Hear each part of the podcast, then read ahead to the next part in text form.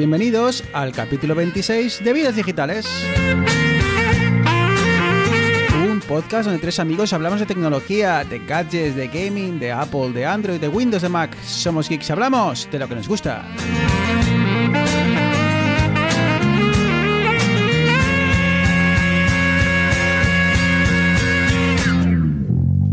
No te bajas. Muy buenas, Eneas, muy buenas, Arturo. Swing conmigo. Hola, muy buenas. ¿Cómo andamos? ¿Qué tal ha ido No te bajas. este periodo de descanso que hemos tenido? Para Bueno, descanso, quiero que descanso te ha sido- rondaré, Morena, ¿eh? ¿eh? ha, estado, ha estado turbulenta la, la semana. Buah, está la cosa caliente, caliente. ¿Qué tal, qué tal lo lleváis todo por ahí, chicos? ¿Cómo ha ido, cómo ha ido la semana, en to- en- en- sobre todo en el tema del trabajo y tal, en- a la hora de, mm, de bueno, pues eh, que si trabajas en remoto, que si no. Lo primero, ¿estáis trabajando re- en remoto ya estos, estos días? Sí, yo desde el miércoles, creo que fue el primer día, ya, ya trabajando desde casa. Pero bueno, Sí, no- ¿Y Eneas también? Sí, sí, yo también, yo también. Está, está el mundo, ahora todo el mundo como que de- es como una novedad, ¿eh? ya te digo. Trabajar en remoto suena, suena al siglo XXI. Sí, sí, nos estamos modernizando a la fuerza y bueno, espero, no tiene pinta de ir para corto, pero bueno, que sea lo más corto posible, que salgan las cosas bien y oye, arrimar el hombro todo el mundo lo que podamos, ¿no? Sí, y bueno, pues eh, dado que sobre todo vosotros, aquí nosotros en, en Toronto todavía no, no tenemos em, eh, cuarentena o nada parecido a lo que, a lo que tenéis vosotros, obviamente sales a la calle y, hay muy poca gente, o sea que ya se, empieza a sentir, pero no es oficial. Pero bueno, chicos, eh, nadie nos quita de hacer podcast, ¿no? Nadie nos quita de salir de casa eh, en forma de podcast. Así que nada, vamos a ver qué tal, qué tal se nos da hoy. El otro día, el otro día dejamos eh, algunas cosillas en el aire. Y nada, pues desde aquí mandar un, pequeño saludillo y un abrazo a toda esa gente que se lo está currando ahora, que está haciendo todo lo posible por porque el país salga adelante, por ayudar a los que más lo necesitan. Y, nada, eh, desde Vidas Digitales, un abrazo muy fuerte y sobre todo muchísimas gracias.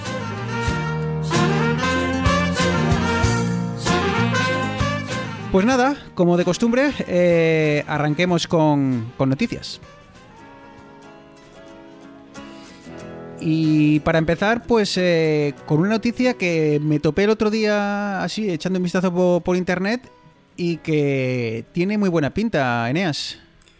Sí, y es que parece que en un afán por reinventarse, por intentar eh, seguir eh, estando, pues bueno, al pie del cañón en, en- en la puntera de- del negocio, MediaMarkt parece ser que, que va a empezar a alquilar y a vender productos de segunda mano. Me gusta mucho la idea, Arturo.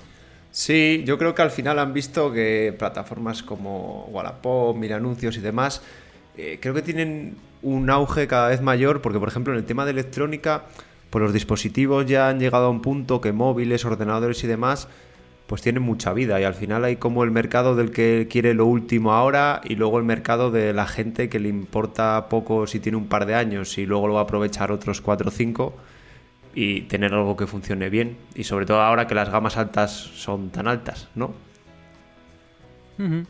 Sí, es curioso que bueno, en principio lo que parece que van a hacer es, pues bueno, pues vas a poder tú alquilar eh, determinados productos. Habría que ver qué productos son los que salen a alquiler, porque entiendo que muchos, bueno, pues no, no sé, no sé si será tipo un vídeo, un reproductor de vídeo, un reproductor de DVD, o no sé si tendrán algunos ordenadores específicos que, podrás eh, alquilar. Y luego también un mercado de segunda mano, muy parecido a lo que comentaba Eneas de, pues, perdón, Arturo de, de Wallapop. Sí, porque al final no todo el mundo necesita todo todo el año. Eh, yo ahora mismo me voy de vacaciones y me apetece llevarme una cámara guay porque quiero sacar fotos y el resto del año la voy a tener eh, cogiendo polvo encima de- del, del armario. Todo será a ver, a ver, entiendo que una cosa es alquilarlo, a ver cómo lo devuelves, tema de seguro, tendrás que seguramente pagar algo por porque, yo qué sé, se golpea o, o- o tal. Eh, como, como decías tú, Bruno, no creo que, alquile, eh, que sí, que alquilen una batidora, una, una mini pimer. Pues son cosas que, bueno, es un poquitín más, más eh, de uso continuo o más difíciles de limpiar, como quieras decirlo. Pero bueno, una, una, buena, una buena iniciativa que comenzará en, en la tienda del Prat, aquí en Barcelona. Así que Ah, mira qué bien. cuando pueda salir de casa, igual hasta me puedo acercar, sí, a echar un vistazo. No, y me parece a ver, a ver cómo funciona, ¿eh? porque normalmente los márgenes a la hora de, de vender, por ejemplo, en televisión, yo me acuerdo cuando trabajaba en, en la competencia de MediaMark, eh, los márgenes de vender una televisión eran ridículos. Eh, vendías una televisión de 800 euros, igual el margen estamos hablando de 10, 15 euros, o incluso menos. Eh, entonces me imagino que con esto, si esto funciona y lo hacen bien, les va a permitir sacar eh, bastante rentabilidad, mayor rentabilidad a, los productos, ¿no? Así que bueno, a mí me parece muy interesante porque hay muchas veces que necesitas cosas para un uso y, bueno, me imagino, ah, ¿sabéis si Leroy Merlin y esto hace, algo parecido? Porque aquí es muy habitual el, el alquiler de herramientas y demás para hacerte tus propias eh, chapuzas en casa. Mm, Yo, que yo sepa, aquí, aquí no. Lo único que había, por ejemplo, hay una tienda como paralela, una plataforma, más que tienda paralela IKEA, que tiene como subcatálogo, pero de gente que lo sube a segunda mano. Pero al final es algo rollo Wallapop. Luego hay alguna aplicación como, como Relendo que te permite eh, alquilar, o sea, poner en- cosas en alquiler para que la utilice otras personas. Pero a nivel empresarial no, no conozco ningún ejemplo. Bueno, estaremos, a- estaremos atentos, Enea, si puedes pasarte por el, por el MediaMark y, y, y probarlo cuando, cuando puedas salir de casa. eh, estaremos, eh, nos, nos cuentas, ¿vale?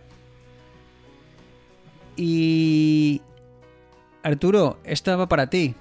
Eh, Facebook parece que ha rediseñado su nueva aplicación, no sé si tanto para Android como para, para iOS, pero bueno, quizá más que entrar en detalles de la aplicación en sí, estaría bien que nos contases un poco cuál es la diferencia entre una aplicación nativa y, una aplicación, pues, no sé cómo denominarla, quizá no, nativa, y, y las ventajas que eso tiene para el usuario. Sí, bien, pues eh, a ver, eh, aquí hay bastante controversia a veces porque al final eh, hablamos de una aplicación nativa de algo que está compilado el código, es decir, un binario, y se ejecuta directamente contra el procesador. Algo no nativo sería, por ejemplo, eh, las aplicaciones que son web, es decir, que lo que te hacen es al final engañar un poco y poner un contenedor web como si estuvieras viendo una página web y eso es no nativo, porque es un código con JavaScript y bueno, una serie de librerías, pero digamos que no se ejecuta directamente contra el procesador. ¿Y qué desventajas tiene para los usuarios? Pues precisamente esa, la velocidad, que no se ejecuta contra el procesador. Luego, la integración con el sistema. Al final, tanto Apple como Google, tanto en iOS como en Android, digamos que te dan un framework que se llama, unas herramientas para construir aplicaciones que tienen un aspecto parecido, que tienen un tipo de botón parecido, para que el usuario ya no tenga que aprender de cero la, la experiencia. Entonces, por esa parte también es, es bastante diferente. En este caso, lo que tenía Facebook era React Native, ¿vale? Con el que tiene hecha yo creo que la mayoría de sus aplicaciones. Y lo que hace es una, es una librería súper gorda, por eso ocupa tanto, y sí que transforma un código a la librería nativa de iOS y de Android. Pero el problema es que por el camino se deja un montón de rendimiento y pesa un montón la aplicación. Al final eso es que estamos pasando de 200 megas a 30. O sea, entonces, si lo he entendido bien, las aplicaciones no nativas, en este caso el ejemplo de Facebook, lo que tienen es un intérprete que hace que por debajo todo sea algo que entiende el sistema operativo, pero por encima ellos utilizan sus propias librerías y su propio interfaz de más. Mm, sí, sí, no. A ver, me explico mejor. Por ejemplo, está Xamarin, una plataforma que sí es nativa porque se ejecuta contra el software, pero es una librería creada completamente de cero, ajena a lo que haga iOS y ajena a lo que haga Android, ¿vale? Solo se utilizan la parte de iOS y la parte de Android que, pro- que proporciona el fabricante, pues yo qué sé, para las notificaciones, para cosas que tiene que utilizarlas sí o sí, pero lo demás construir las interfaces de manera totalmente distinta. Y en este caso React, el- lo que tú estás llamando intérprete simplemente es como una página web, es decir, como un navegador. To- Todos sabemos que una página web es que al final, eh, bueno, se llaman web app, ¿vale? Las páginas web ya no son páginas como se conocían antes, sino que muchas veces son aplicaciones completas. Lo que pasa es que en lugar de ejecutarse en tu sistema, se ejecutan en una aplicación dentro de tu sistema. Es decir, bastantes capas por arriba. Ok. Esa, esa última explicación creo que me ha, Es la última, la, es la que he terminado de entender. O sea que básicamente hay menos intermediarios, ¿no? Entre el, eh, el motor del coche y el, y el usuario. Uno va directamente al motor y otro pasa por, por varias capas antes y, y obviamente por el, por el camino se va perdiendo eficiencia y, y rendimiento. Pues, eh, pues nada, oye, eh, dices que ha, ha bajado de tamaño bastante, ¿no? De, de la anterior a esta.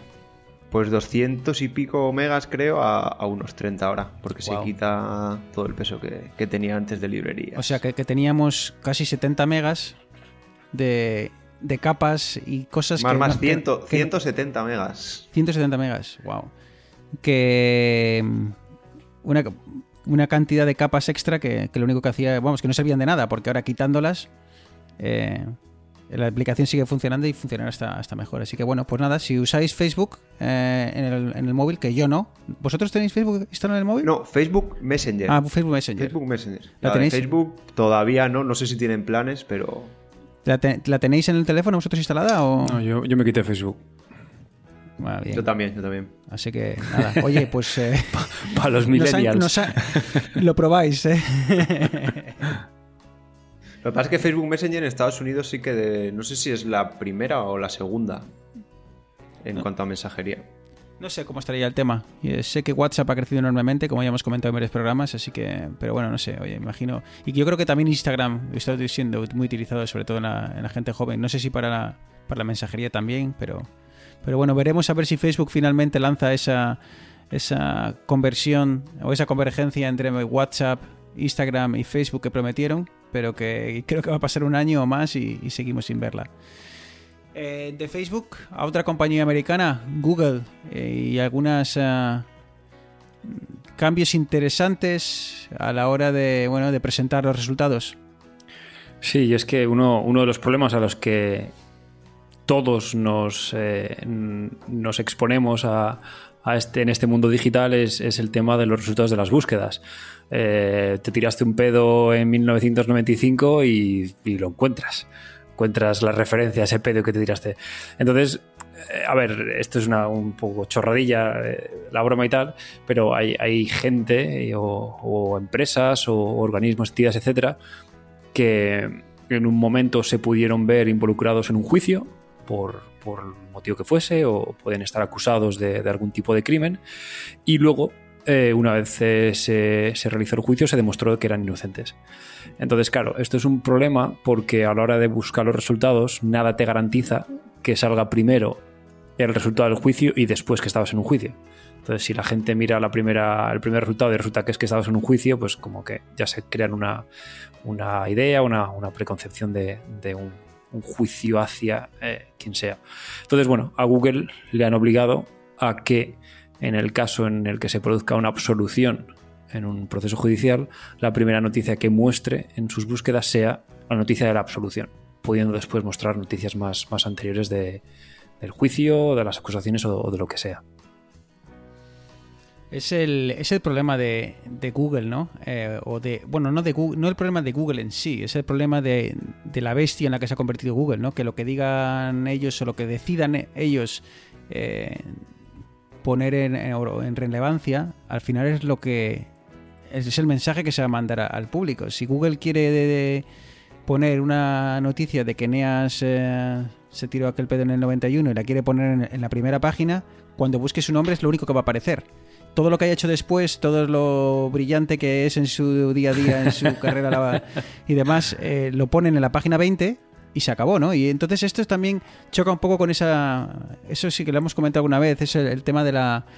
Bueno, pues, eh, ¿qué va a pasar, no? El día que Google te diga, oye, eh, Arturo, tu aplicación eh, o me pagas o la voy a poner en la página 57. Cuando alguien busque TUS Santander aplicación, la pongo la última a menos que me pagues, ¿no? Y... Ya, yo creo que con eso ya han tenido varias, varios problemas. De hecho, yo creo que te muestran, no sé si son una o dos búsquedas patrocinadas y luego ya las demás son orgánicas. Luego les han obligado a poner la etiqueta de ads para decir que las primeras entradas son de publicidad. De hecho, a mí, por ejemplo, el nave- como uso el navegador DuckDuckGo, cuando voy a la entrada de publicidad directamente me salta el adblocker y, me- y no me deja entrar. Con lo cual a mí la publicidad es al revés. Si me lo ponen en la publicidad no puedo entrar. Ah, bueno. Eh, está bien, está bien. Hay que atar en corto en Google, pero bueno, también es una empresa y bueno, siempre te pueden decir, pues bueno, pues usa otro navegador como hace Arturo, ¿no? Aunque bueno, ese que dice Arturo, el DuckDuckGo, alguna vez lo he utilizado y he, durado poco en él. Y bueno, con todo esto del, del, virus, del coronavirus, y, y, bueno, pues han, hemos visto cómo, bueno, empezamos hace, hace varias semanas con el, con el famoso eh, evento de, de Barcelona, el Mobile, el cual se había cancelado. ¿Os acordáis, eh? ¿Os acordáis que hablábamos de un virus de China que bueno, sí, sí, que había... lo veíamos como muy lejos, Sí, ¿eh? ¿eh? Como, joder, qué exagerados son. Ya, que, que, que como venía mucha gente asiática y tal, pues bueno, pues eh, lo vamos a cancelar y tal. Eh, y ahora ya lo tenemos, es el par de, de cada día. Pero bueno, pues eh, siguiendo las recomendaciones de las, eh, los principales estamentos eh, sanitarios y, y, gobiernos, pues muchas, muchos grandes eventos que estaban eh, bueno, pues organizados o, o planeados para, para, estas semanas y estos próximos meses han sido cancelados. Y, y uno de ellos ha sido el, un anuncio que ha hecho Apple, eh, Arturo, de que parece que su evento más importante, el evento al que sueñas con ir algún día, este año va a ser, o al menos su presentación principal va a ser online. No, no, su presentación principal y absolutamente todas, todas las ponencias, pues lo hemos comentado aquí otras veces, la WWDC de Apple, también la Google I.O. y la de Microsoft Build, creo que se llama, estoy seguro. Eh, no solo el evento que vemos de presentación de los sistemas y demás, el primer evento al que va la prensa, sino que hay un montón de charlas para desarrolladores que, vamos, es la manera de ganarnos el pan y, efectivamente a mí y a cualquiera le, encantaría ir. Pues Apple ha sido yo creo que la última de las tres grandes, bueno, Facebook también la incluyo, las cuatro grandes, en decir que se cancelaba el evento presencial y que todo sería mediante, mediante videoconferencias, mediante streaming de las charlas. A mí las charlas en sí, bueno, yo creo que al final la inmensa mayoría de desarrolladores las vemos eh, en streaming posteriormente.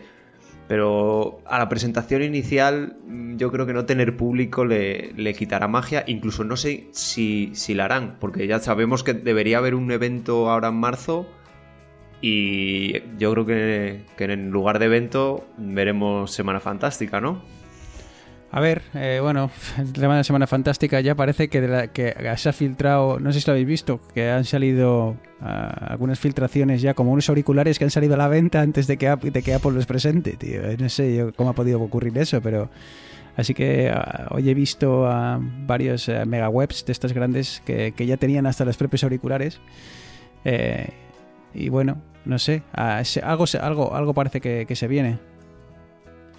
Sí, sí, además nos saltó la noticia también, creo que fue a mediados de esta semana, a finales del anterior, en 9to5Mac, el, el, conocido blog, eh, empezó a filtrar características de iOS 14, de WatchOS 7, como, como si no como si no hubiera mañana y además dicen que la fuente es un ex empleado de Apple que directamente tenía, no sé por qué, en un backup de los que ya hablaremos ahora en su casa, debía tenerlo. Lo que pasa es que no saben de cuándo era y a lo mejor esas características luego no están, pero sí que son fiables, digamos.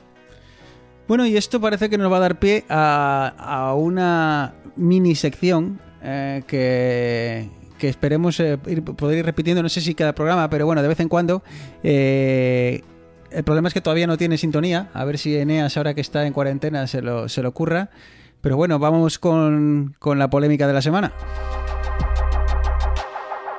Y es que, hablando de esta cancelación de, de las grandes eh, presentaciones, pues eh, vamos a charlar un poco sobre, oye, ¿es realmente necesario la presencia de público, la presencia de, de los medios en, en los eventos? ¿O oye, igual esto de hacerlas online empieza a ser eh, la, mejor opción. A ver, yo creo que se está viendo y la tendencia es a, a que salvo el público de prensa, o sea, salvo prensa, eh, el resto de la gente mira YouTube para ver el resumen de 10 minutos del Google I.O., de la Worldwide Developers Conference, eh, Keynote, lo que sea.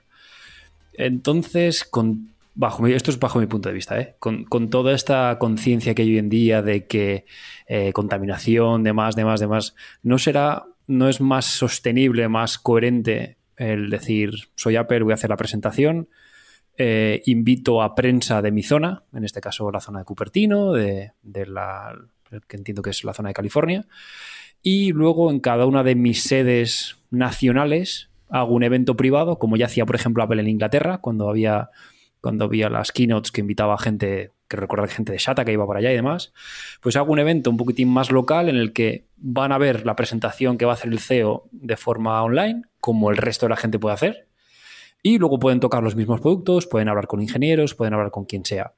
Pero todo esto, digamos, haciéndolo un poquitín más localizado y no siendo eventos macroeventos globales que al final, bajo mi punto de vista, lo único que sirven es para decir, mira cuánta pasta tengo, mira qué evento más grande puedo organizar, mira qué bocadillitos con el holograma de mi compañía te puedo dar y poco más, porque al final para probar un producto, tocarlo y demás, te da igual estar en San Francisco, Nueva York, Inglaterra, Madrid, donde sea. Arturo, este no tiene ni idea, ¿eh? Anda que no, no te irías tú a California ¿eh? una semana a charlar ahí con, con, las, con los jefazos de Apple. Ya te digo, ya te digo. A ver, al final, estos eventos lo que buscan es que cualquiera, de cualquier, tanto sea periodista como desarrollador, pero al final esté con los ingenieros de Apple allí. Porque yo creía que Neas iba a contar de hacerlo sin público en ningún momento, ¿vale? Pero yo creo que esa parte de público deberían conservarla, porque al final eh, los speakers normalmente los que, los que muestran los, los productos en el evento tienen mucha labia, hacen grandes presentaciones y yo creo que sin público... El otro día escuchaba un podcast en el que hablaban del tema este que los profesores tenían que dar clases online y demás. Y claro, había muchos profesores que, que nunca se habían enfrentado a estar delante de una pantalla sin el feedback que le dan ver a la gente a la que le está diciendo las cosas, si le están haciendo caso, si están escuchando, si están enterando. Y eso es bastante complicado. A mí, de hecho, yo soy muy partidario del teletrabajo, de hacer las cosas online, que ahora hay muchos medios, pero al final hay reuniones y hay cosas que, joder, parece que en vivo se sienten de, otra manera. Y está claro que hay que ir con el avance tecnológico, ahora tenemos muchos más medios, pero joder, si perdemos un poco lo que nos, nos hace la relación humana y el hablar, yo no creo que... Bueno, como dice Neas, eh, el modelo mixto este, que de hecho se ha hecho otras veces, de no invitar a todos allí, sino tener como pequeñas delegaciones, yo creo que sería lo, lo más práctico. No movilizas tanta gente, no, no, consumes tantos recursos, pero al final sí que logras que la gente luego pueda tocar lo, los productos y sí que logras que el interlocutor, el que da la charla, tenga ahí... Porque, joder, imaginaos que, Elon Musk cuando se cargó el, cristal de, de, la camioneta hasta de Tesla está solo, pues no tiene tanta gracia.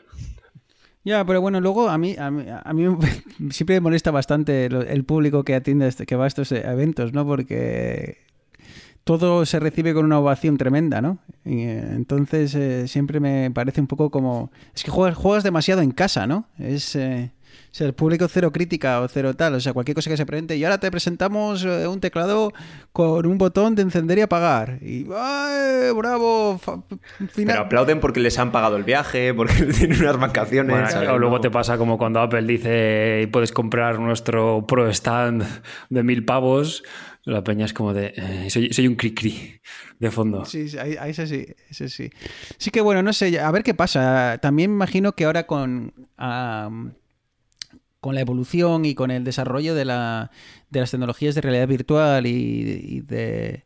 Eh, ¿Cómo se llamaba Eneas, Arturo? ¿Cómo se llamaba la realidad aumentada? hemos hecho un programa realidad aumentada. realidad aumentada. Hemos hecho un programa de y se me había olvidado el nombre. Eh, el otro día he visto, por cierto, perdona que os moleste, pero esto lo tengo que contar. He flipado eh, con todos estos telediarios, que es que parece que la tele ahora mismo en España es un telediario continuo.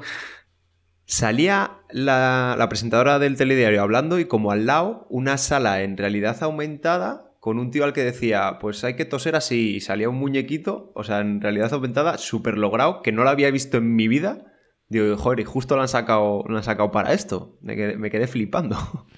Bueno, sigue, es, sigue, perdón. No, que no, pero eso, algo similar se ve a, a, diario. Bueno, no sé si podemos eh, hablar de cromas como realidad aumentada, pero bueno, en ese mundo en el cual la, lo que vemos a través de una pantalla eh, difiere un poco de la realidad. Ahora vemos, si te fijas, hay muchos, eh, el- hablando de telediarios, me he dado cuenta que muchas de las mesas en las que, sobre las que están sentados, en la parte de adelante, es todo hecho digitalmente. Así que, y no, sé- yo creo que hoy en día no es tan complicado y, y queda bastante guapo y lo puedes eh, aprovechar. Así que ya veremos. No sé si Apple tendrá algo pensado con realidad aumentada, dispositivos, porque mm, decían que iba a ser algo muy espectacular. Obviamente siempre dicen lo mismo, pero eh, no sé si tendrán algo preparado con realidad aumentada y demás para que usemos nuestros dispositivos. Eh, si no me equivoco, OnePlus, OnePlus son los teléfonos, eh, una empresa, si no me equivoco, ¿se llama así, Eneas? Sí. Se llama OnePlus. Sí, Eh, sí recuerdo que hace años, y eh, como ellos no tienen el dinero y la capacidad de, de albergar un evento como el de, como el de Apple o el de, el de Google, lo que hicieron fue... ¿Os acordáis de aquellas cajitas de cartón en las cuales metías tu teléfono? Que era una caja de, vamos, lo distribuía Google. Y era una cajita en la que tú metías tu teléfono y, vamos, prácticamente te, te permitía crear un, entorno ahí de, tres dimensiones. Y sí hicieron, OnePlus sí hizo una presentación en, en realidad eh, virtual eh, para todos sus, sus, eh, bueno, seguidores y demás. Así que bueno, pues veremos a ver eh, si funciona.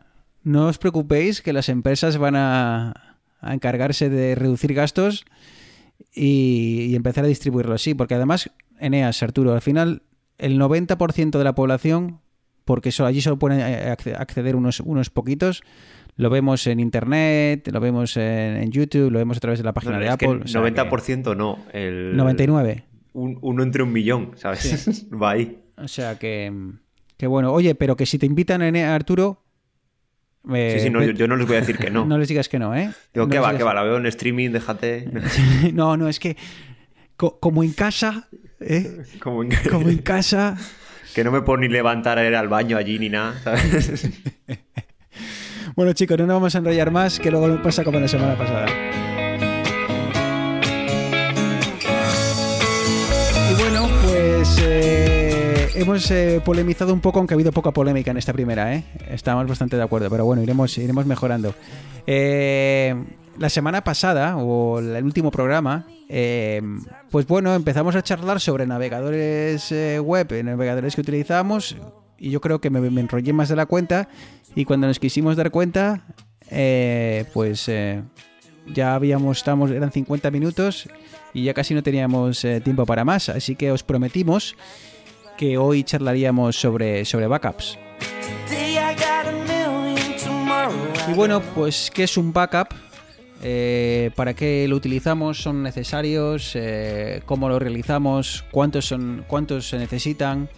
Eh, no sé, vamos a charlar un poco y bueno, no sé quién de los dos quiere dar el pistoletazo. Eh, Eneas, arrancamos un poco. ¿Qué es un backup? Bueno, yo antes que empezar con qué es el backup, yo quería hacer una, una pequeña reflexión de, de por qué son necesarios los backups y por qué, por qué al final estamos en un, en un momento en el que es algo que tenemos que tener en cuenta. Eh, es simplemente la gente que piense cuántas fotos ha hecho en sus últimas vacaciones. Mm, Yo creo que más o menos todo el mundo andará en torno a los 100 fotos mínimo. Y ya no te digo, si eres un loco de los selfies y demás, pues, pues la, cosa, la cosa sube. Entonces, claro, y esto cuando llegas a casa, ¿qué haces con las fotos? Las guardas en, en tu PC, ¿no? Entiendo. O bueno, las dejas en el móvil o... Y claro, son unos 5 megas por foto, ya estamos con tal. Luego que si tiras una cámara y tiras fotos en RAW, ya son 20 megas. Ya si tenemos vídeos en, 8, en 4K, pues ya estamos con 300 megas por minuto, tal, no sé qué. Total, que te has plantado en unas vacaciones con, pongamos tranquilamente, un giga y medio de fotos. Fotos, vídeos y demás. Pues los tienes en tu ordenador y cae un rayo.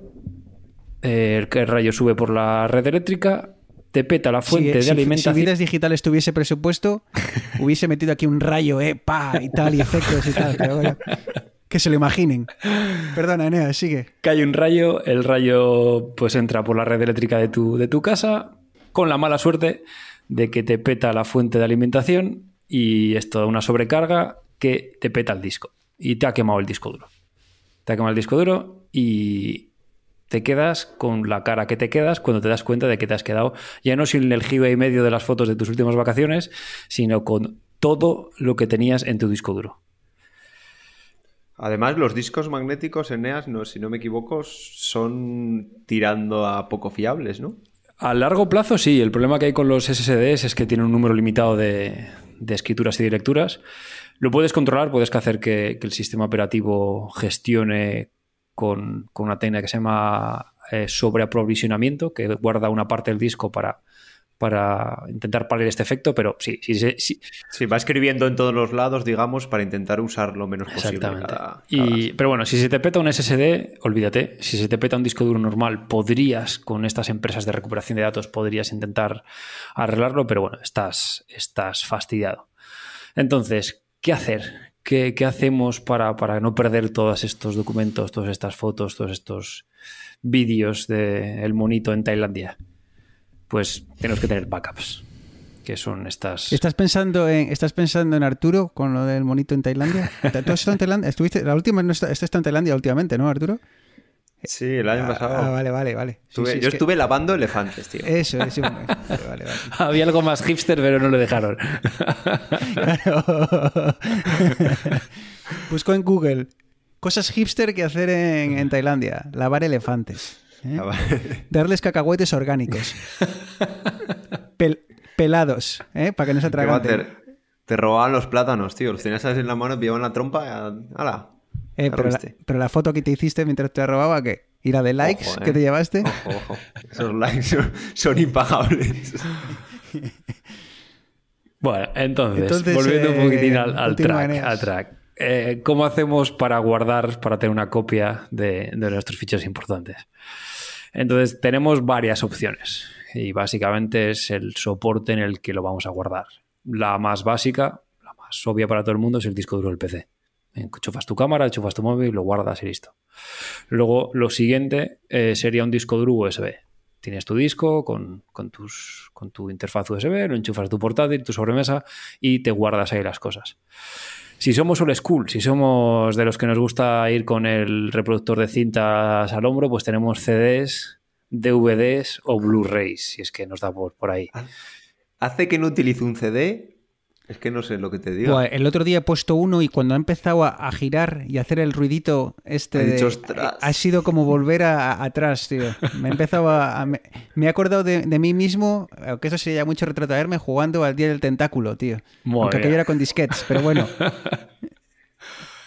Entonces, bueno, esto ya desechado porque eh, más o menos nadie tiene ya lectores de DVDs y, o sea, es... es- Lo siguiente, ya subiendo un, un nivel más de, de complejidad, tendríamos los NAS, que, que son discos duros conectados a red. Básicamente es como un mini ordenador con una cajita en la que tú puedes tener varios discos duros y esto te da una- un nivel extra que también lo podrías tener en, el PC, que es las configuraciones RAID de disco, que básicamente lo que te permite es eh, tener paridad de los datos, distribuir los datos en varios discos.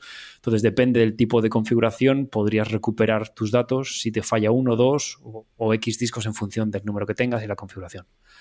Y luego ya la, última, la última opción que tendríamos es la de la del cloud, un servicio como Dropbox, Google Drive, eh, iCloud, etcétera, que por detrás están basadas en tecnologías, como hemos dicho, como un disco duro, cosas así, pero eh, esto tiene la, complejidad añadida, pero una complejidad para el usuario, de que estos son sistemas distribuidos, que realmente tus datos no están en un solo data center, sino que están distribuidos en varios, por si alguno se cae, poder tenerlo una copia en otro lado y demás. Entonces, eh, estas son las opciones de guardar. Pero ¿qué es lo que pasa? Yo tengo mi disco duro USB y mi ordenador. Se me peta el ordenador y tengo el USB. Pero, ¿y si se me quema la casa y está todo dentro? Pues te quedas sin Esto, PC eh, y, sin, y sin USB. Sí, esto nos lleva a, a la famosa regla de, del 321, que es el- la, la regla por excelencia a la- a la hora de, de hacer copias de seguridad, ¿no? Y la regla del 321 es bastante, bastante básica y lo que dice es que tienes que tener eh, tres copias o del, del mismo archivo, ¿no? Pues vamos a, tomar un ejemplo de, vamos a hacer una foto, ¿no? Eh, pues esta foto tienes que tener la foto original y dos copias más. En total, tres, ¿vale? Entonces sería, este es el primer, el primer, el primer eh, paso de la regla, el 3. El 2, ¿qué quiere decir? Que lo tienes que tener en dos formatos de almacenamiento diferente. ¿Sabes? Que no sea exactamente lo mismo, como ha estado comentando Eneas, pues puedes tenerlo en, digamos, en el disco duro y en un CD, por ejemplo, en un disco duro y en una memoria USB, en un disco duro y en la nube, ¿vale? Y el, y el 1 de la, de la regla del 321 sería que, por último, una de esas copias tiene que estar en un sitio eh, fuera de tu, de, tu, del- de tu- en tu- en tu entorno del día a día. Idealmente, pues si lo puedes eh, tener en otra ciudad, mejor. Si lo puedes tener en otro país, pues quiero decir, lo que se busca es que esta copia no se prenda fuego con tu casa si es que tu casa se prende fuego, ¿vale? Porque si tienes 5 copias o 17 copias de una misma, pero las tienes todas metidas en la misma caja, si esa caja se moja o si esa caja se prende fuego, pues de nada te ha servido tener tantas copias, ¿no? Así que acordaros siempre de ese del, del 321, tres copias, original más, más dos secundarias, eh, dos formatos de almacenamiento diferentes y uno siempre fuera de, de tu casa en este caso. Sí, eh, está claro. Joder, lo que pasa es que yo creo que debe ser de los más despistados. Es que yo, por ejemplo, a la hora de hacer backups y eh, lo que más me importa es el descuidarme, el tenerlo todo automatizado, no tener que ir, decir, pues estas fotos las guardo aquí y las guardo aquí y las guardo aquí. Luego, eh, estos documentos de Word, cuando genero uno, me voy a meter otra copia en otro sitio. Entonces, eh, yo al final, las soluciones, que ahora comentaremos cada uno, cada uno cómo lo hacemos, eh, más que por plataformas, por diferencia de, formato, como habéis comentado, por lugar geográfico, me guío por sencillez y, y automatización, pero, pero a ver, contaros, contaros vosotros primero, a ver cómo, cómo utilizáis backups. A ver, en, en cuanto a complejidad y, o sencillez de uso, yo veo dos, dos diferencias, o bueno, tres. La sencilla, sencilla, sencilla es un, un sistema basado en cloud.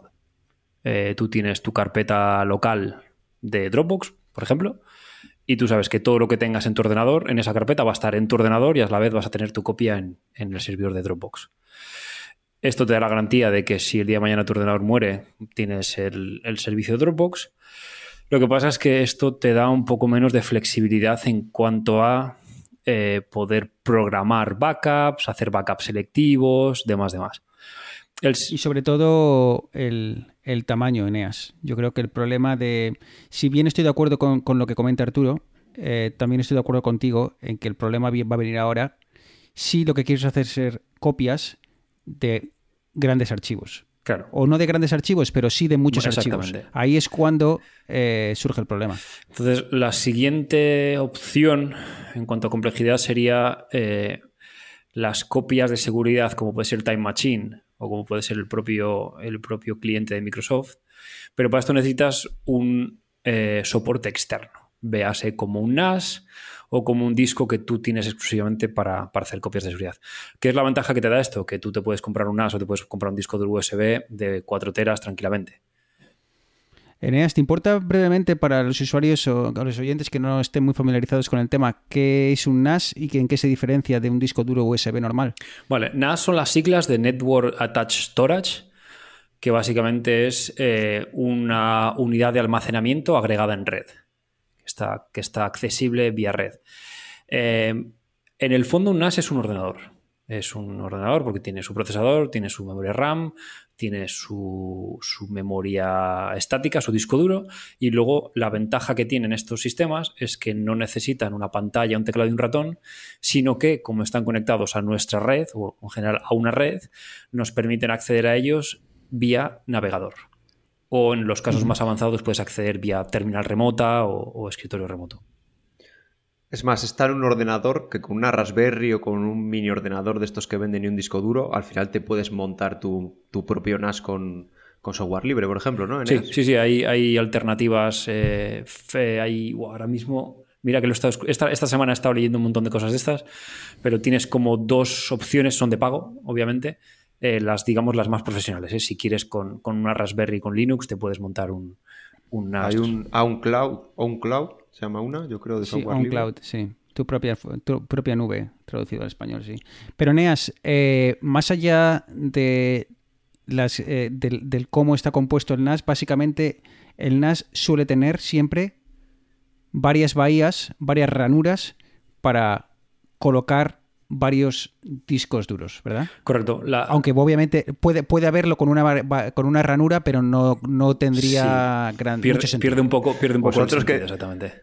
Vosotros que tenéis dinero, yo el mío tiene una bahía y ya. A ver, realmente el, el NAS podrías verle desde dos formas. Una es por los servicios que te da, porque cuando te compras un NAS que ya te viene montado con su carcasa y todo, lo estás comprando porque el fabricante, ahora mismo Synology QNAP son los, más conocidos en cuanto, en cuanto a NAS, te proveen de herramientas y de un software que corre en su dispositivo que te permite desde montarte tu propia nube, montarte tu propio servidor de correo, automatizar copias de seguridad entre los ficheros que tienes en tu NAS y servicios de almacenamiento en la nube, eh, permitirte hacer copias entre NAS remotos de forma automatizada. Eso es- Incluso alojar tu propia página web. exactamente. Servidores web, permites... Sí, que al final son casi un servidor. sí, es más, eh, Sí, te permite tener servidor. máquinas virtuales, o sea, es, es- exactamente, es un servidor. Y luego, Y la ventaja es que todo lo, esto lo hace consumiendo muy poca energía. De forma que si quieres tener algo que está siempre encendido, eh, realizando, por ejemplo, como he dicho, un servidor de tu página web, hombre, puedes tener un servidor Eneas en tu, en tu ordenador de casa, pero obviamente que tienes cuánto, 700 vatios. no, eso es de, eh, de pico de consumo, pero sí, en un ordenador te está consumiendo tranquilamente 80 vatios sin darse cuenta. Sin darse Cuando cuenta. un NAS Y- No, hombre, y, y un- aparte, y aparte un NAS lo que se suele hacer es meterse en una zona desmilitarizada que se llama, es decir, en una subred aparte para que si entran en tu NAS no entren a la red de tu casa. ¿vale? Ese sería otro de los problemas que sería tenerlo en tu ordenador.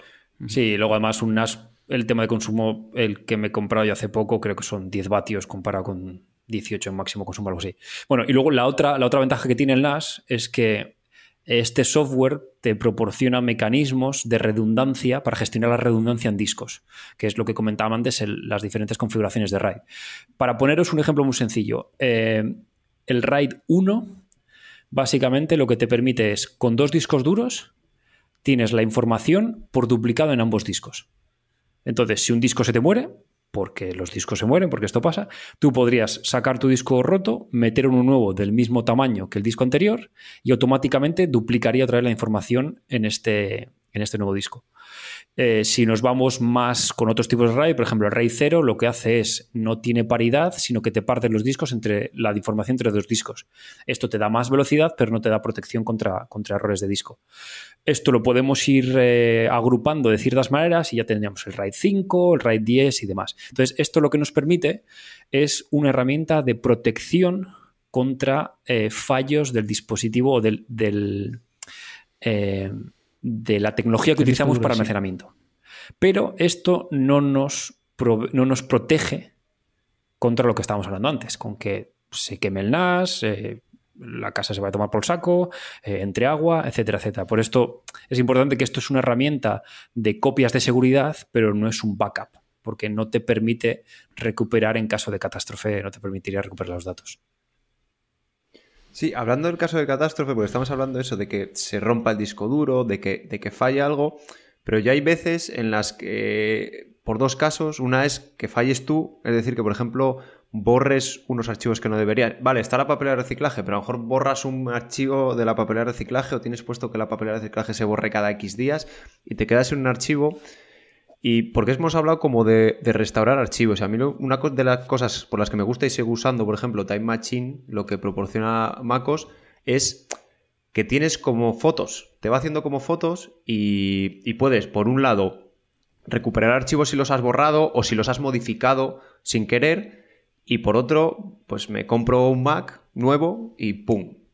le restaura esa copia y tengo hasta el, ratón en, en ese punto, porque hemos empezado hablando como de respaldar información, pero ya hay una parte muy importante de los backups y de las copias de seguridad que es restaurar el estado. Es decir, mañana se me rompe el ordenador, aunque no sea el disco duro, o me deja de funcionar el ordenador, o me dan un ordenador nuevo, o lo que sea, y necesito, o sea, y si tengo que reinstalar el sistema y configurarme absolutamente todo lo que tengo, eso pierde una jornada solo en configurar todo lo que tengo. Claro, pero es que ahí estás juntando churras con merinas. Una cosa es la configuración, los programas que tienes instalados, que son cosas que puedes recuperar cuando sea, y otra cosa es los datos en sí. Eh, los documentos de Office con tus facturas de tu empresa pequeña, eh, las fotos de tu viaje. Estas son cosas que, que, si las pierdes, las pierdes a tomar por saco. O sea, no, no puedes bajarte el programa que te recupera las fotos. Y un problema que, que, tiene la gente, en los que yo me incluyo hasta hace poco, es que nos pensamos que con tener un disco duro con Time Machine ya estamos cubiertos. Y no es así. Y en cuanto a lo que decías tú, que, que tienes como una foto de, de, tu, de, tu, historial de archivos, que si borras algo, eh, el problema que hay con Dropbox, eh, iCloud y Google Drive es que son plataformas que no están pensadas para, para backup es simplemente para guardar cosas y no te permite tener estas, digamos, este historial de, archivos.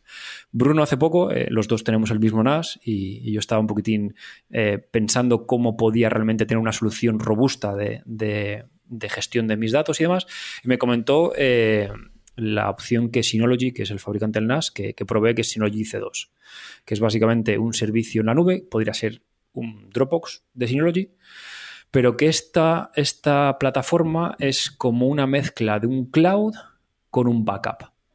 Entonces, tiene la misma, las mismas características que puede tener iCloud, eh, perdón, que puede tener eh, Time Machine o los backups de Windows, de que te va tomando fotos cada vez que un fichero cambie, tú puedes tener un historial y a la vez eh, tiene un, almacenamiento de tipo nube, con lo que tú eh, te respaldas en caso de fallo de tu NAS eh, tú te respaldas con las copias en, la nube. Obviamente, el problema de estas plataformas es el precio, porque al final el, el precio por giga en la nube depende de, de, la plataforma, es caro. En este caso, si no recuerdo mal, Bruno, eh, corrígeme, creo que eran hasta 300 gigas por 10 euros al año. Uh, creo que por ahí tenemos, sí, creo que son 10 euros al año, o sea, no, es muy caro y, te permite hacer, eh, bueno, prácticamente copias ilimitadas, o sea, te permite, de un mismo archivo, te permite tener copias ilimitadas, diferentes versiones y, y demás. Pero yo creo que resumiendo un poco, Eneas, al final lo que necesitamos es una copia, eh, digamos, vamos a decirlo en la nube, ¿vale? Hmm. Puede ser nuestra nube propia creada con un NAS o nuestra nube propia eh, contratada a través de bien OneDrive, que es la de Microsoft, eh, iCloud, que es la de Apple, o eh, Dropbox, que es el originario. También, perdona, y también hay de Google, ¿no? Que se llama uh, Google Drive, o lo han cambiado de nombre sí, y ¿no? se llama Drive, se llama simplemente. Mm. Vale, entonces, claro, ahora aquí viene el, el, el, bien lo que hace Arturo o bien lo que hacemos nosotros. Y para, más o menos para, para, hacernos una. para presentarnos eh, eh, cada uno en el mundo del, del, backup, Arturo, tú simplemente utilizas eh, la nube de, Apple, ¿verdad? A ver, yo al final tengo. Yo creo que cumplo el 321, ¿eh? Ahora me, me examinaréis y me diréis el resultado, pero yo creo que lo cumplo. Porque yo tengo tanto el Mac como el iPhone, tengo dos partes. Tengo, en uno tengo Time Machine, que me va haciendo las, las copias, ¿vale? Que en este caso eh, Time Machine es en el NAS, no hay opción de hacerlo en cloud. Pero luego, como tengo iCloud Drive, tengo mi, bueno, el servicio de fotos y demás, tengo mis fotos y mis archivos, también, digamos, archivo a archivo eh, en la nube, con lo cual ya tendría dos, dos, formatos diferentes, que es uno aquí en mi NAS y otro, y otro en la nube, dos plataformas diferentes, al menos uno en la nube y tres copias, que sería una en mi ordenador, una en Time Machine y otra en la nube. Eso yo creo que lo cumplo y en el iPhone igual, lo que tengo es la copia de seguridad del iPhone, es decir, que la parte que en Mac hago con el Time Machine, aquí la hago con la copia de seguridad, con lo cual, si falla la copia de seguridad, tengo mis fotos en iCloud Drive, que es, son totalmente distintos. Lo único que no cumplo con el iPhone es que eh, tanto la copia de seguridad como las carpetas de iCloud Drive están en la nube de Apple. Entonces, si se va a tomar por saco la nube de Apple, solo me quedaría mi copia del teléfono ahí no lo cumpliría del todo. Yo estoy en medio de una transformación de backup. Yo tenía un NAS con un solo disco hasta hace tres semanas y vivía, vivía con, la, con la angustia continua de que el día de mañana se peta el Como disco. los animales, ¿eh? se peta el disco y me quedé sin las fotos desde 2005 para adelante. Entonces, eh, ¿hacia dónde voy? Eh, tengo un NAS con dos bahías con RAID 1, lo que me da protección de datos contra, contra el fallo de un disco. Tengo un disco duro USB con el que he programado que cada vez que lo enchufo a mi NAS automáticamente me copie cierta carpeta a- al, al USB. Eh, mi NAS viejo lo voy a utilizar como, como mirror remoto. Remoto, entiéndase, Espejo. como espejo, exactamente como espejo. Lo que pasa es que está- de momento lo tengo en mi casa. No sé si lo llevaré a casa de mi madre en algún momento o algo. Tienes que llevar a casa de tu madre, sí, exacto. Eh, y con eso lo que me garantizaría es que puedo, puedo Le llevo a mi madre un NAS y le cuento eso y me dice, anda niño, tú eres tonto. No, pero escucha, Eneas, eh, esto sí es habitual. Yo eh, he estado leyendo y escuchando a gente que, por ejemplo, en este caso tú y yo tenemos un NAS de, de Synology y lo que hacen es que yo te hago un backup del Sí. tuyo y tú me haces un backup del mío. Sí, correcto. De forma que tú tienes una copia de seguridad en Toronto y yo tengo una copia de seguridad en Barcelona. De forma, además, Encima está si nuestras copias y- sí. claro si nuestras copias si, si- si perdemos la información es que ha caído un meteorito del tamaño pues de media media tierra entonces yo creo que ya no vamos a necesitar nunca más la información ¿no? Esa copia, ¿cada cuánto se hace y cómo se hace? Porque es que... Eso es de- o sea, ese programa. Eh, sé. el- la ventaja del el NAS eh, cuando tú entras tiene una interfaz parecida a, a un, a un Linux pero bueno vamos a decir una interfaz muy parecida a un Bueno, es un, a es un. Linux directamente. Es un Linux, Es un Linux, ¿no? sí. Eh, pero bueno, digamos que es un escritorio muy parecido al Windows eh, y, y tienes diferentes opciones y una de ellas es eh, crear esta, esta copia de seguridad remota. Le puedes decir, y tú le tienes que indicar dónde la quieres hacer. La puedes hacer incluso en, en- en- en iCloud, la puedes hacer en, Dropbox, la puedes hacer en el NAS de Eneas o la puedes hacer en el servicio de y en el servicio de, Synology. Y, y la ventaja que tiene es que tú la programas. Yo, por ejemplo, todos los días a las dos y media de la tarde me hace una copia y me llega un email que me dice tu copia de seguridad de tu copia eh, se ha efectuado correctamente. Entonces ya sé que en la nube hay una copia exacta y si el día de mañana necesito recuperarlo, eh, comprándome otro, otro, otro dispositivo de Synology va a ser capaz de, de descargárselo entero. ¿Que va a tardar Oh, muchísimo? Sí. Pero bueno, ahí va a estar. Yo mi, co- con mi QNAP de una bahía también puedo jugar a eso, ¿eh? que también tiene la opción. Sí, sí, no, es- también podrías hacer... Al final estos son servicios que proveen, que proveen Sí, sí, los lo tienen fabricantes de casi los NAS. todos. Y yo estoy, yo estoy esperando para, para ver sobre qué eh, servicio de, de cloud me, me- me decanto. Que tiene pinta que va a ser el, el Yo- Synology C2 este. A ver, yo creo que, por ejemplo, a mí eh, iCloud Drive me va muy rápido. O sea, todo el rato, además, eh, mi código, o sea, todos los archivos de código lo tengo metido en iCloud Drive. Por yo qué sé, porque soy muy paranoico con eso.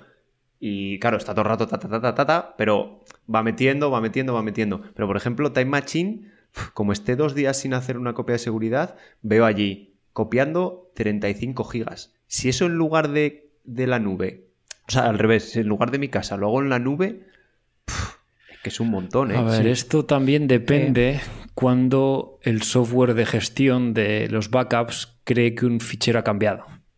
Porque hay veces que cada vez que Windows lo abre o lo indexa o hace algo, te cambia la última vez que se ha accedido, pero eso no significa que se haya modificado. Entonces, esto yo no sé si es tanto problema de, las backups en sí, sino de cómo el software gestiona qué copia y cuándo lo copia. También te digo que lo hace bastante rápido, ¿eh? aunque sean 30 gigas, a lo mejor en un par de horitas lo tiene, lo tiene hecho. Pero me da la sensación de que, de que esto estaba preparado para, para enchufarle un. para hacer las copias enchufando un USB. Sí. Ahí sí, que iba. Sí, sí, correcto. Y la, y la prueba es que Time Machine eh, no, ha, no ha evolucionado desde hace muchísimos años. O sea, la sigue siendo lo mismo, ofreciendo lo mismo y Apple no parece que vuelva a apostar por ello porque yo creo que al fin y al cabo lo que quieren es que compres espacio de una nube. Sí, sí. Así que, bueno, yo chicos, eh, voy a poner por último un ejemplo de un familiar que me ha llamado hace esta semana o la semana pasada, me ha llamado y me ha dicho, Bruno, el disco duro en el que tengo todo guardado eh, me está dando un fallo. ¿Me, ¿Me puede echar un vistazo? Y sí, sí, claro. Y pues eh, descansa en paz el disco duro. Eh, ahora habrá que tirar de empresas de recuperación de datos. eh, porque un disco duro externo puede fallar muchas cosas. Bueno, ahora, ahora yo es que no puedo hacer el test físicamente porque no estoy allí, pero bueno, puede ser que la carcasa del disco duro se estropee, que tu puerto, que puede ser que tu ordenador no lo reconozca bien, que puede ser que el propio disco físico como tal es el que haya fallado. Pero oye, eh, ahí es cuando se te empieza, empiezas a darte cuenta de la importancia de los backups, porque cuando tú enchufas tu disco duro y todo funciona bien, pues perfecto, pero el día que tú intentas recuperar tu, yo qué sé, tu tesis doctoral y no la encuentras, ahí es cuando empiezan los nervios y te acuerdas de esto. Entonces, eh, mi recomendación es siempre tener una copia de todo y tenlo en la nube. Si no quieres, si no quieres eh, gastarte dinero en NAS o te parece muy complicado y demás, o no quieres hacer. Porque obviamente siempre te puedes comprar dos discos duros y hacer la copia y mover el fichero tú manualmente a, ambos, ¿no? Pero es muchísimo trabajo. Entonces, eh, mi recomendación es eh, tira de la nube. O sea, s- y quizá no, si, si- sobre todo si no tienes muchos archivos de gran tamaño y demás, y yo creo que casi básicamente gratuitamente lo vas a poder copiar en, las nubes de los principales proveedores. Eh, no sé. Luego ya el problema en EAS viene cuando ya lo que quieres grabar es, como dices tú, eh, fotos en tamaño RAW que pueden ocupar 20 o 30 megas por foto y demás, y entonces el coste por mega de, la nube se dispara un poco. Pero por favor, que todo el mundo haga una copia en la nube. Correcto. Yo, por ejemplo, estoy totalmente de acuerdo contigo. Yo las cosas importantes, eh, resguardos de declaración de la renta, eh, mi tesis de final de carrera, eh, documentos que realmente no quiero perder, esos los tengo desde- en Dropbox desde hace tiempo. Eh, las fotos, como tú bien dices, yo acabo de pasar todo al NAS y creo que son unos 600 gigas tengo en total de fotos, vídeos y demás. Entonces, claro, ahí ya te tienes que empezar a plantear un poco de cuánto me, me importa perder las fotos o cuánto Se llama Diógenes digital. Sí, no, totalmente, totalmente. Pero a ver, también yo ten en cuenta que he estado viajando durante tres años con una, con una, una, mm, lo diré, con una DSLR, con una cámara digital de gr- gran formato que disparaba en RAW y cada foto eran 20 megas y estuve un mes en la India. Entonces, claro, Yo he empezado hace, hace un tiempo, hace un tiempo digo, a lo mejor hace 7, 8 años, cuando metí las fotos en iCloud, hice una criba enorme de todas las fotos de mi vida. Y ahora cada vez que hago un viaje y de vez en cuando me meto y quito fotos, porque a veces haces 4 o 5 fotos a lo mismo. sí, sí, también, eso, eso es cierto. Y una de las grandes ventajas que yo veo a la nube eh, frente al NAS, sobre todo, es que la nube está evolucionando mucho en el tema de, de ayudarte, por ejemplo, con un tema como puede ser las fotos. Eh, cuando tú haces tus fotos con el iPhone, eh, tiras fotos a diestro y siniestro y sobre todo vamos a, bueno, vamos a, vamos a cambiar de, de- dispositivo. Si haces fotos con tu Android, Google tiene unas tecnologías muy avanzadas para decirte qué foto es la mejor que has hecho. ¿Vale? Y descartarte aquellas que, en las que sales mal, en la cual incluso, no sé si Apple o Google lo, implementó ya, decían que iban a ser capaces de ver si tiras tres fotos, pues y, en dos sales con los ojos cerrados, pues que automáticamente descartarte y quedarte con las eh, con la foto que tiene los ojos abiertos. O estos recordatorios que te dice hace cinco años, un día como hoy. Eh, y, te, y te muestra. A mí todas esas tecnologías que te ayudan a, un poco a, a evitar ese diágenes o luchar contra ese diágenes digital que comenta Arturo, eh, me gustan mucho. Y eso es algo que el NAS a día de hoy no nos va, no nos va a dar. Sí, eso, a ver, aparte va mejorando. Al final, como dices, todas esas cosas, mm, Google está más avanzado, obviamente, pero eso, al final las tienen todo. Lo único que Google lo hace en la nube y en el en caso de Apple lo hace tu iPhone directamente para no subirla. Y otra cosa del NAS que, y que tienen las, las nubes que comentas es la seguridad. O se presupone que tienen seguridad, ¿vale? Los datos están cifrados, que, que luego se filtran y hay más cosas, pero en principio tiene más seguridad. Pero yo lo que sí que os recomiendo, eh, yo creo que en Windows también se podrá, en Time Machine también se puede, que encriptéis las, las copias de seguridad en vuestro NAS. ¿Por qué? Porque si no, es tan sencillo, si no están encriptadas, de que alguien abre el NAS, coge el disco duro, lo enchufa en otro sitio y ya tiene tus datos. Mm, Entonces con el yo NAS recomiendo tienes que tener el, el usuario y el password del usuario. Si no, no, no funciona. Pues se, se autoencriptan. Sí, están. eh, Depende, de- depende del NAS, ¿eh? Es como, Vale, como bueno, Windows. Que en Windows depende cómo, depende lo, cómo lo configures, tú puedes coger el disco duro y, pi- y pillar los datos del usuario. Sí. Tienes, que, tienes que encriptarlo. No sé si en algunos NAS, como dice Neas, a lo mejor viene ya, ya por, por configuración, pero pasa como en los ordenadores. En los- tanto en Windows como Mac, creo que por defecto no viene, no viene encriptado. Es decir, tú puedes sacar el disco duro, enchufarlo a otro sitio. Y Ah, mira, pues yo verlo. he formateado esta Catalina hace poco y no he encriptado el disco con el Volt este. Insensato. cago en la mar. Menos, menos mal yo- que no tengo no nada importante. No, pero lo que sí es eh, que quede al, al final que quede claro que recomendamos hacer eh, copias de seguridad. Si no lo haces de todo, por lo menos hazlo de, de- de todos esos eh, eh, archivos o, o todas esas cosas que no quieres perder. Igual las fotos al fin y al cabo no son tan importantes o, o quizá los 5 millones de fotos no sean tan importantes, pero Bueno, sí conviene que las impriman también, eso es otra cosa que... ese- Si, las, si sí, hay yo 200 cada fotos que no quieres perder, de- imprímelas y así ya sabes que las tienes en papel y listo. Eh, así que, bueno, la, yo- clave, la clave de los bitcoins. Sí, sí, como ese, como el chico canadiense ese, ¿eh? Vaya liada que hizo. Eh, el caso es eso, que hagamos copias de seguridad, sobre todo, hemos hablado de la regla del 321, ya sabéis, el original más dos copias, estas dos copias en dos formatos diferentes y siempre una última copia en un, en un lugar eh, diferente al, al habitual. Y, y nada, que, que no confiéis en ese disco duro que os comprasteis de oferta en MediaMark, que, en el que metéis todo. Porque el día que ese disco duro deje de funcionar, eh, te vas a arrepentir. Así que si no te quieres gastar pasta, tira de la nube. Hay muchos servicios, eh, como puede ser Dropbox o puede ser OneDrive. eh, que si usa- eres usuario de Windows, OneDrive está muy bien porque ya te sale integrado en tu, en tu, disco, en tu sistema operativo y es muy fácil de, configurar. Ah, pero no confiéis, por favor, en ese disco duro que os comprasteis de descuento y, si, y tirad de la nube como hace, como hace Arturo. Así que. Así que nada, chicos. eh, toca empezar a, a cerrar esto. Eh, Arturo, pues eh, no sé, si nos aburrimos muchos estos días, igual tenemos que grabar más.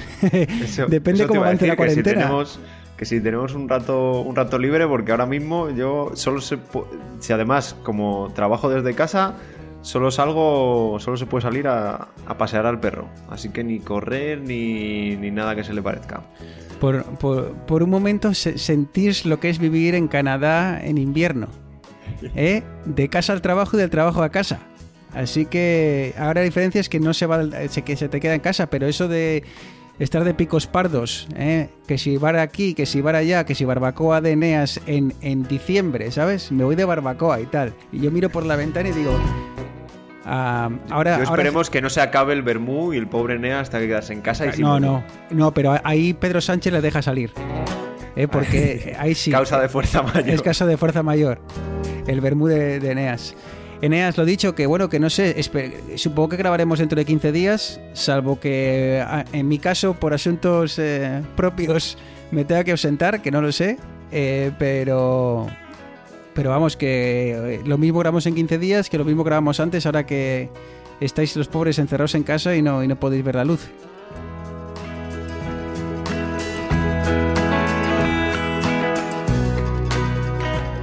Y por cierto, ¿cómo vais de papel higiénico? Que veo que en España está siendo furor. ¿Qué está pasando? ¿Tenéis suficiente o, o no sabía yo que los españoles éramos de, tan, tan pulcros con, con, con lo de ir al baño? Yo suelo tener siempre, siempre mucho, no, he comprado ni de, ni de refuerzo, la verdad. No sé, es que yo en ninguna peli de The Walking Dead vi, vi que comprasen papel higiénico. Ya, bueno, en The Walking Dead hacen cosas mucho más sofisticadas que eso, ¿eh? Pero. Pero bueno. Eh, Eneas creo que ahora mismo no nos escucha. A ver si consigo solucionarlo eh, para que nos pueda escuchar. Y si no, pues nada, no le vamos a despedir, Arturo. Eh, Eneas, tú no nos, estás, no nos estás escuchando, ¿no? Acabamos de perder a Eneas, víctima del coronavirus.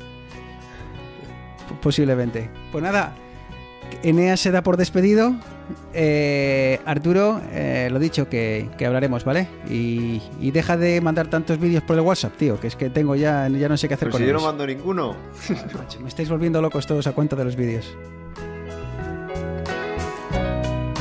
Y lo dicho, pues nada, que un abrazo a todos, mucho ánimo, paciencia, que sabemos que ahora va a estar- van a estar las cosas complicadas. Eh, haced caso a las autoridades, ¿eh? no me salgáis ahí a tomar unas copas a, a casa de, de un amigo, ¿eh? no, estemos en casa, guardad, el, guarda- guardad el- las copas y los vasos para, para mejores días y lo dicho, eh, si os aburrís, tenéis eh, 26 capítulos de vidas digitales para Más maquetas. más maquetas para distraeros y, Y podéis nada. hablarnos en el Twitter, ¿no? Eh, Arroba vidas digitales, que ahora más que nunca yo estoy todo el día en Twitter. Exacto, así que arroba videos digitales, cuando os aburráis de leer y, y hablar desde el coronavirus, pues nos podéis mandar un mensajito, alguna idea de la que queráis que charlemos y lo mismo agarramos los micrófonos sobre la marcha y nos ponemos a grabar. Así que nada, un saludo a Eneas desde Barcelona, a Arturo desde Getafe y de quien nos habla Bruno Novo desde Toronto. Un abrazo a todos y nos escuchamos dentro de 15 días. Un abrazo. Chao.